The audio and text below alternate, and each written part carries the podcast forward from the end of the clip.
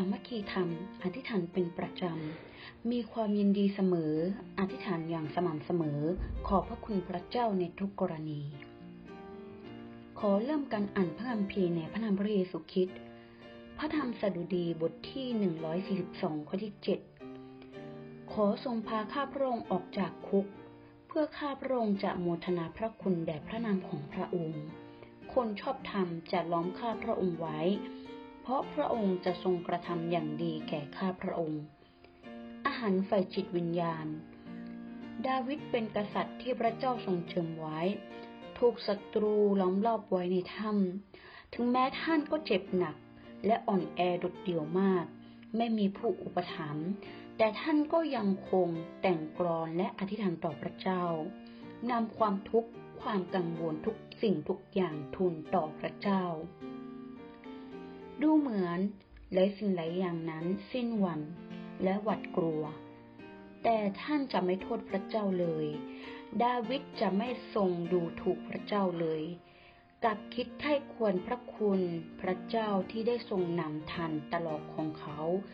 จบด้วยการอธิษฐานสั่งเสริญด้วยความเชื่อ พวกเราก็เหมือนกันกับดาวิดที่พระเจ้าทรงเลือกและทรงช่วยกู้ให้รอด เหมือนเวลาที่เราเจอกับความทุกข์ยากลำบากมากมาย ใช่หรือไม่เราก็ไม่บ่นต่อพระเจ้า เพียงมอบความอ่อนแอและความยากลำบากแด่พระองค์ มีความเชื่ออย่างเต็มเปี่ยมต่อพระองค์ ทราบว่าพระองค์จะทรงนำพา พวกเราทั้งหลายออกจากคุก อย่าลืมว่าถึงแม้มีความอ่อนแอยากทุกเพียงใด จงแสวงหาพระองค์ที่ทรงกระทำดีแก่เราตลอดทาน จึงเป็นพละกำลังที่แท้จริง ตอนนี้เรามาอธิษฐานพร้อมกันค่ะ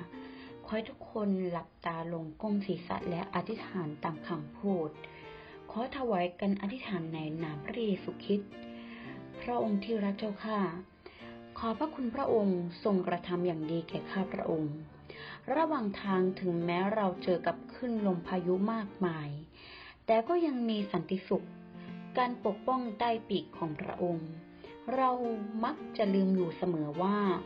โดยเฉพาะวันเวลาที่เจออุปสรรคไร้ตัวช่วย เราจะถูกสถานการณ์ตรงกันตรงข้างมืดบอดสิ้นหวัง ปากก็บน่นไม่เพียงบ่นต่อคน แต่ยังบ่นต่อพระเจ้าเมื่อเราเจอกับความยากลำบาก พระองค์เจ้าข้าข้าพเจ้าจะเปิดปากทูลขอพระคุณพระองค์ ให้พระองค์ทรงช่วยเหลือและประทานความเชื่อ ให้เราเหมือนกับด่างดาวิดให้ข้าพเจ้าถึงแม้เจอความยากลำบาก ความหวาดกลัวหรือสิ้นหวังเพียงใด ก็จะไม่บ่นต่อพระเจ้า สามารถที่จะทบทวนพระคุณของพระเจ้า ความเชื่อของลูกทวีมากขึ้น มอบฝากความยากลำบากและความอ่อนแอแด่พระองค์ ขอให้พระองค์ทรงนำพาลูกทั้งหลาย ขอบพระคุณพระเจ้าสำหรับการทรงนำตลอดทั้งวันนี้ และในทุกๆวันของลูกให้พันไปอย่างสันติสุข ขอถวายสง่าราศีแด่พระนามพระเยซูคริสต์ลูกๆทั้งหลายอธิษฐานเช่นนี้ ขอให้เป็นที่พอพระทัยและเป็นที่สดับฟังของพระเจ้าฮาเลลูยา อาเมน